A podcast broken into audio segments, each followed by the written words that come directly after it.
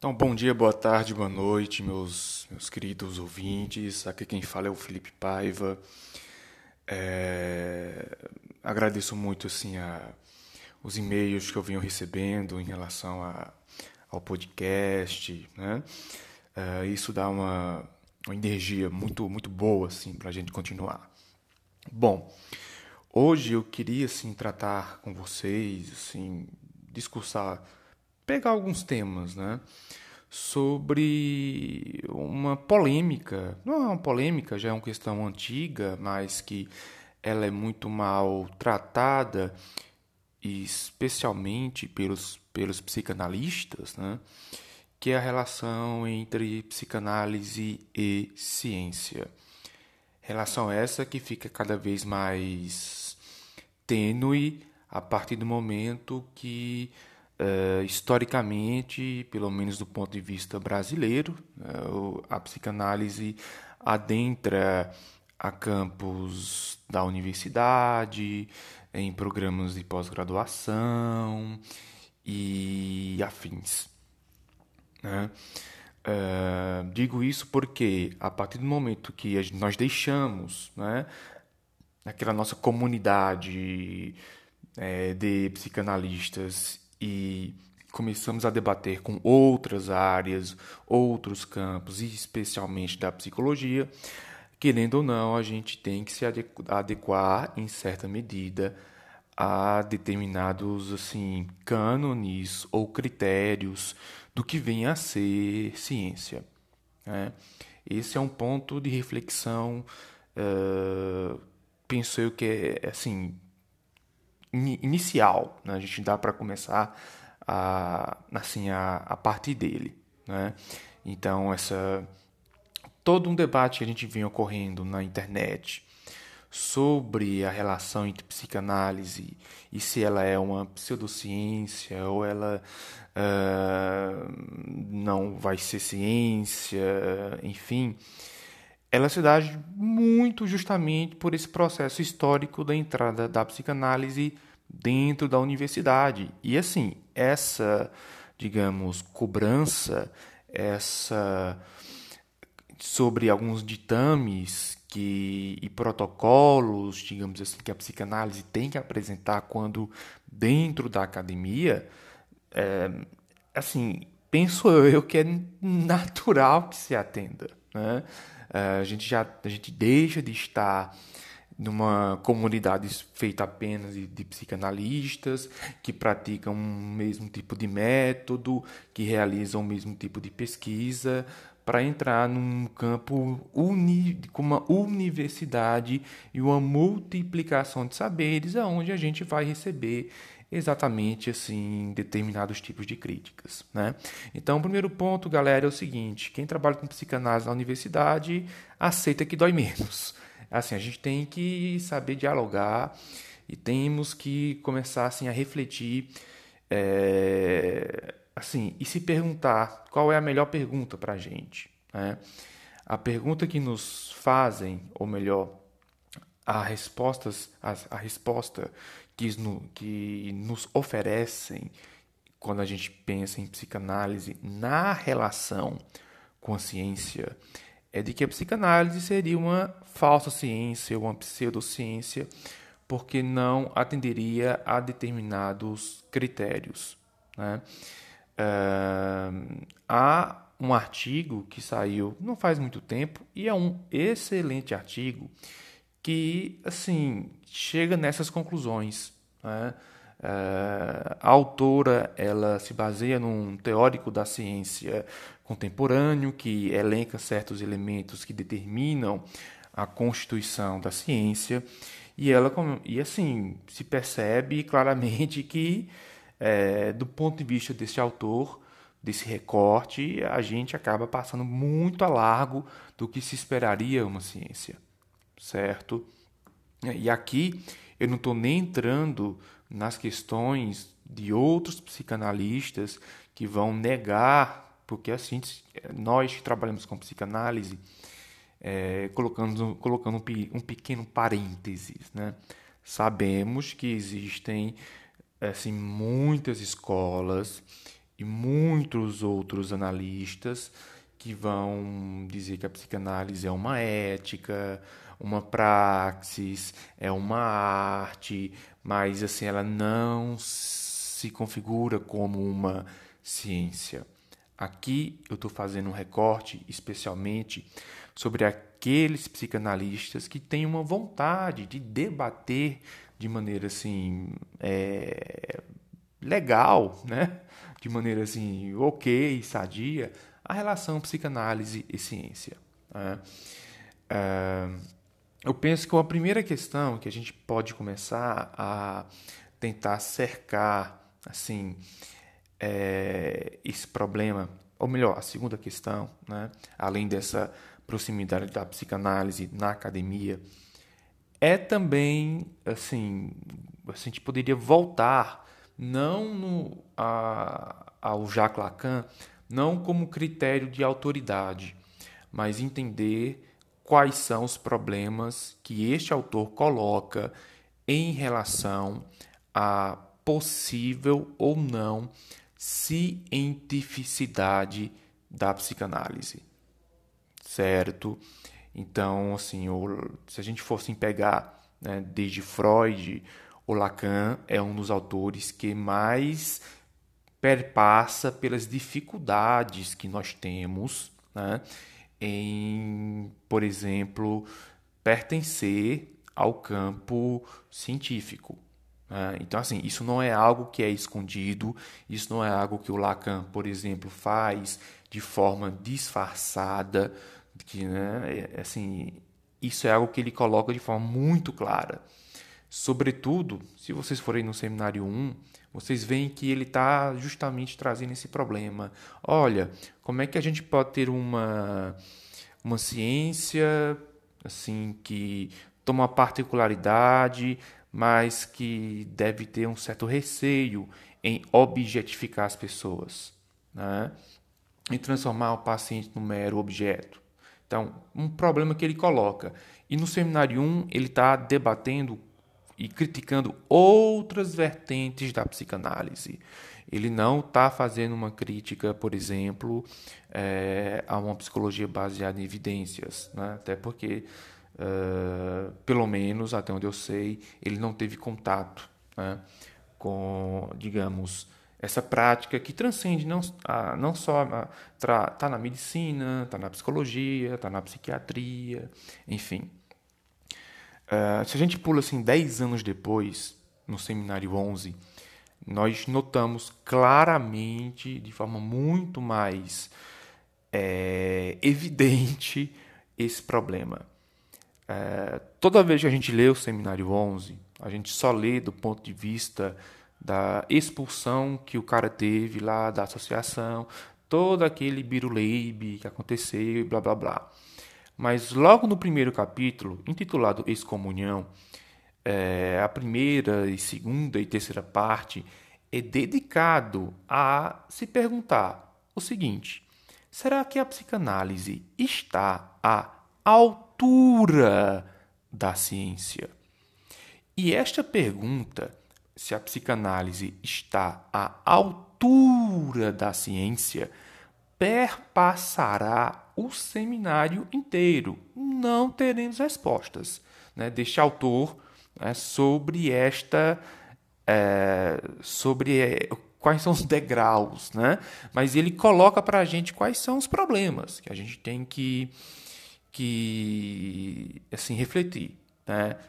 Primeiro problema: os conceitos freudianos serão eles os únicos fundados na prática? Que é, né, que eu acho que é o nome dela, que Clarice coloca no artigo dela, quando ela intitula, por exemplo, que o, é um dos, uma das prerrogativas de uma pseudociência, e isso eu concordo, já dizendo para vocês, eu concordo assim quase 100% com é, o artigo dela certo? Sobre os, é um artigo belíssimo para quem é psicanalista é, e justamente para aqueles que estão enfrentando esse tipo ou estão refletindo sobre essa relação entre psicanálise e ciência. Então, assim, é um artigo, eu acho que é um dos mais importantes que a gente tem que ter para ler, né? Não aqueles que já referendam aquilo que a gente já sabe, mas artigos que fazem críticas pontuais e brutais e, e tocam o dedo ferido assim na psicanálise. Então, é um artigo que deve ser lido, tá? Então, eu acho que o, no Instagram vocês conseguem arrumar no Psicosofia. Eu acho que é este o Instagram é, do pessoal e tá, tá colocado lá o artigo. Então, um dos primeiros elementos assim, que eu me lembro assim, da minha cabeça é justamente aquela Freud disse, Lacan disse, como referência de autoridade. Né? Então, por exemplo, quando eu faço agora uma revisão histórica para entender quais são os problemas que, por exemplo, Lacan faz quando ele se pergunta sobre a psicanálise é ou não é, ou não é ciência, eu não estou dizendo que ele está certo ou errado. Eu estou localizando historicamente que tipo de assim, quais são se esses problemas eles aconteciam ou não aconteciam no interior do debate psicanalítico. Se a questão da ciência era algo já resolvido, a gente é, é ciência por mais que a gente não é, estejamos à altura, como ele coloca, da ciência, ou se a gente é arte, é ética, é praxis, porque isso é uma outra confusão assim que a gente é, não se entende também. Né? Um, a gente, um diz que é praxis, amanhã diz que é ética, um diz que é, é arte, e, assim, é um outro problema assim gigante no campo psicanalítico. Né?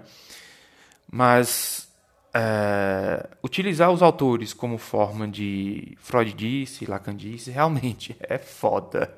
É, é assim, é, é, uma baixeza assim intelectual muito grande. Mas eu destacaria como principal problema, quando eu leio problema assim que, que nos colocam e que a gente tem que refletir sobre isso, né? E pensar, talvez, se um dia a gente consegue superar esse, esse problema, é o problema da verificação da experiência. Tá? Não dá para a gente, assim, se pegar o que o Freud falou, de que todo psicanalista é um pesquisador, que toda análise que dá certo, ou num caso eu transformo, eu generalizo de forma muita, muitas vezes indutivista para todos os outros casos, né, sem ter, por exemplo, um grau interessante, com uma amostragem interessante da eficácia clínica da psicanálise. Né? É, essa questão de que todo psicanalista é também um pesquisador, tal como definido por Freud, não é porque o Freud definiu isso que hoje nós temos que aceitar, certo? Há de se questionar essa dupla função que a gente ocupa certo? Né? É, em várias outras ciências, a gente pode ter um terapeuta, mas as pesquisas são feitas de outras formas.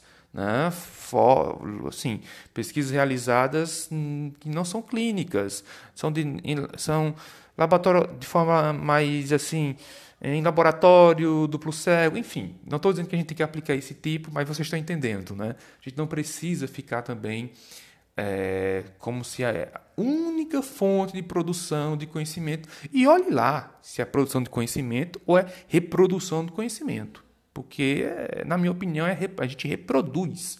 A gente pega os casos clínicos para referendar o que o Freud ou o Lacan já disseram. Né? E isso é um problema. Então, Lacan, logo no início, ele traz: olha, um primeiro problema é o seguinte. É que o fato que a que o, a, objetividade na ciência ela é alcançada a partir de inúmeras verificações da experiência.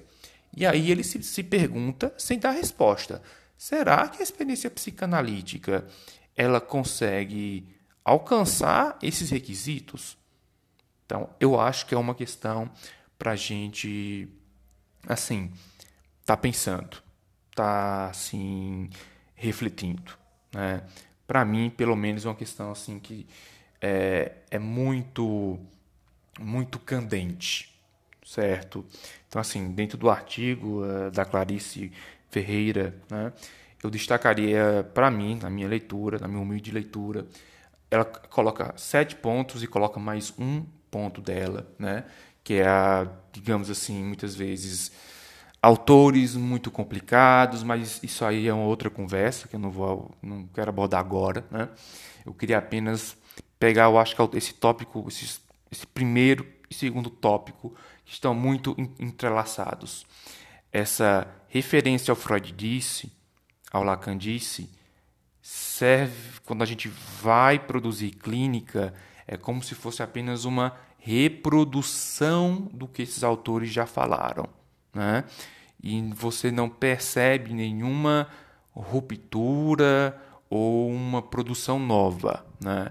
O conhecimento psicanalítico, o saber psicanalítico, ele, principalmente o lacaniano, que é do qual eu faço parte, que eu me, assim, me relaciono, é, me parece bem estagnado, certo? Me parece bem assim é, é necessário que a gente consiga mobilizar é, uma galera, psicanalistas, que consigam estudar ciência, que consigam atualizar o debate daquilo do que é, do que é fazer ciência hoje.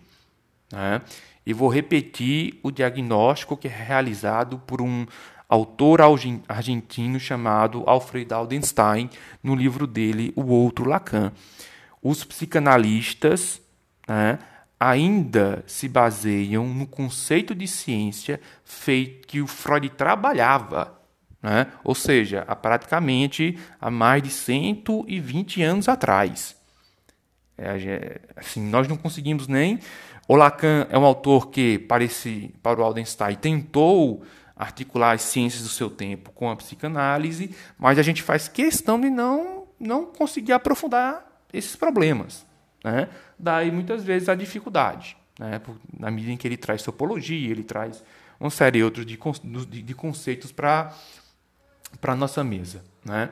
Mas a gente não conseguiu atualizar é, e nem assim está à altura do debate do que é ciência ou as ciências hoje em dia. São pouquíssimos livros que tratam desse assunto e que não vejo assim um trabalho sistemático em torno dele, tá?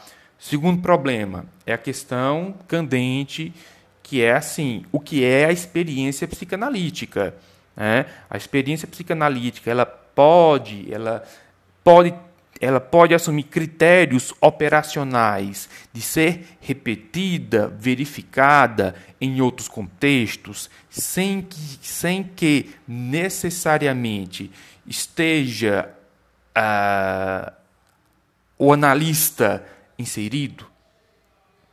É uma, assim, penso que assim, é uma premissa básica refletir sobre o que é a experiência na ciência e o que é a experiência na psicanálise, sem entrar naquela velha dicotomia horrível que eu concordo muito com a Clarice quando ela diz que ah, as, as terapias cognitivas comportamentais não tratam da subjetividade. Lógico que tratam, né? Talvez não tratam tal da forma como vocês assim idealizam, mas lógico que tratam certo? Seria assim uma, uma, é uma falta de leitura também do outro campo. A gente tem que ler o outro campo e não para assim apenas meter o pau ou criticar, mas também saber e aprender, tá? Bom, é, antes de terminar rapidamente hoje, bem rápido, eu queria é, ontem eu assisti a, a, a uma discussão sobre psicanálise como pseudociência, ela não é a ciência. Eu, eu gosto muito mais de. E aí eu vou tomar a posição lacaniana mesmo aqui, desculpa, né? Que é se perguntar: será que um dia a psicanálise pode ser uma ciência? Acho que essa pergunta ela é mais positiva, ela é mais assim interessante para a gente talvez produzir conhecimento, né? É interessante para a gente fazer um diálogo, porque é, se for tomar por certos psicanalistas que mal assim entendem assim o que é uma primeira, segunda, terceira onda de terapia cognitivo comportamental, mal entendem do da onde é que surge o processo assim é, de uma ciência baseada em evidências, né, que isso se articula a partir de um certo momento histórico né, com essas terapias. É, então, assim, se a gente não tem um estudo sistemático em torno dessas das nossas outras companheiras, é, fica difícil, né? E fica difícil também porque a gente não admite como psicanalista fazer uma autocrítica, certo? Então, como a gente não faz autocrítica, como a gente não consegue refletir sobre os limites, os impasses, as dificuldades, assim, o não dá certo? A gente não consegue. Tem problema aqui? Né? Quando a gente não quer ver isso, o que é que acontece? A gente deixa para que outras pessoas é, o façam. E vão fazer, e às vezes fazem muito bem, obrigado. Né?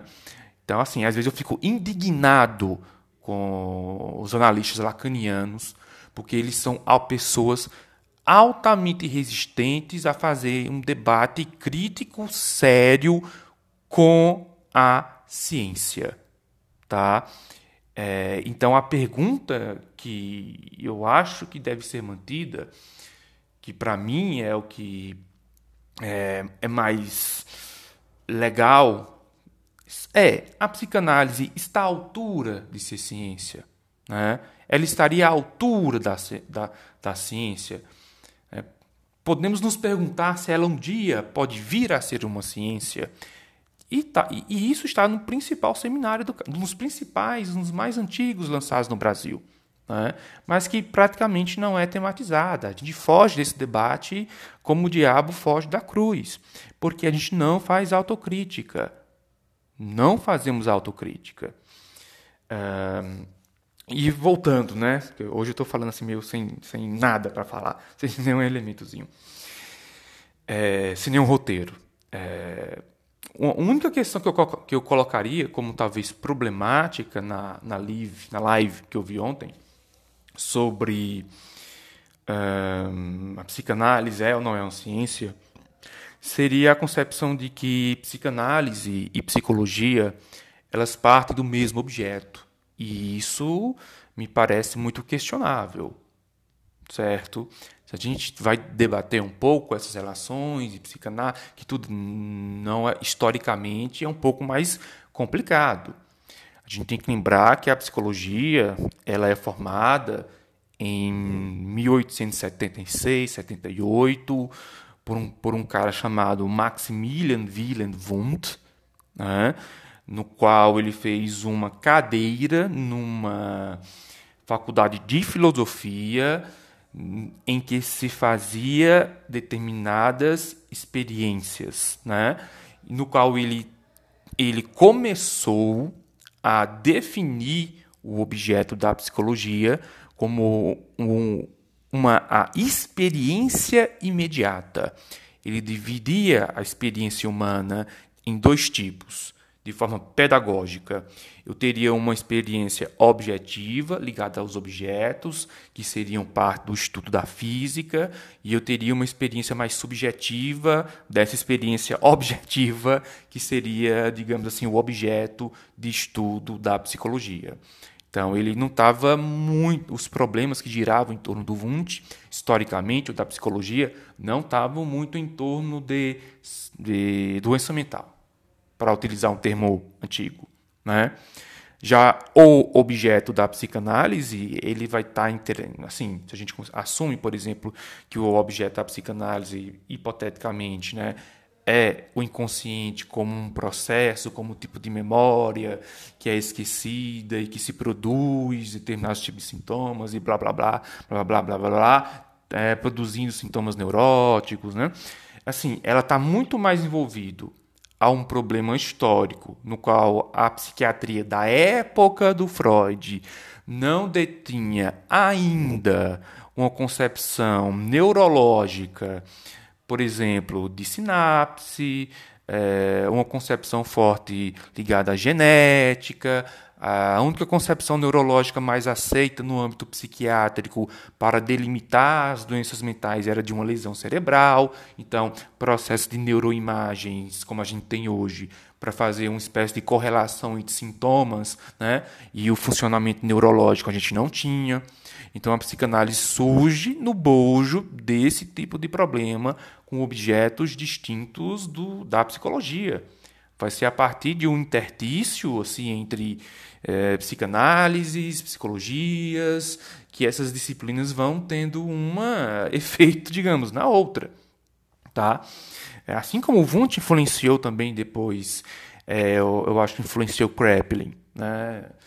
Assim, foi, foi. Né? O Kraepelin, que eu, eu posso estar enganado, é um dos caras que fizeram o conceito de, de paranoia. Né? É, demência precoce, melhor dizendo. Então, assim, do ponto de vista histórico, elas começam com problemas distintos. Você tem um Wundt tentando delimitar o campo da experiência da psicologia a partir de sua relação com as ciências naturais, objetivando que a psicologia fizesse parte de uma grande metafísica. E você tem um Freud assim com um campo de problemas ligados muito mais à área assim médica, psiquiátrica, né? E quando a gente parte para hoje, a gente faz, faz todas assim, as escolas da psicologia, as escolas da psicologia clínica e de psicanálise, fica até mesmo difícil, a, a, depender do tipo de epistemologia que a gente tem, fica difícil a gente dizer que nós trabalhamos com o mesmo objeto, né? que todo mundo trabalha com o mesmo objeto de estudo. Né? É, vou dar um exemplo. O recorte que a gente faz quando se escuta um paciente é da fala certo? A fala seria, digamos assim, um critério operacional e empírico da psicanálise. Só que essa fala não é qualquer fala.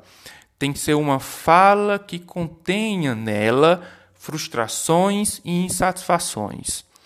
Mas essa fala, ela tem que passar por outras modalidades de repetição. É como se a pessoa demandasse, né? ela repetisse o mesmo problema assim sempre e ela não tivesse assim entendendo que os problemas estão se repetindo, as insatisfações acontecem e ela não está conseguindo interpretar aquilo que está acontecendo na vida dela, certo? Isso assim é a base do conceito de demanda do Lacan.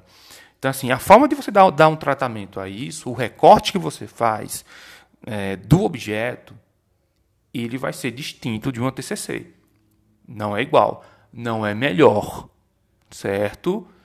Talvez seja pior, não sei, vamos ver no futuro isso aí, né?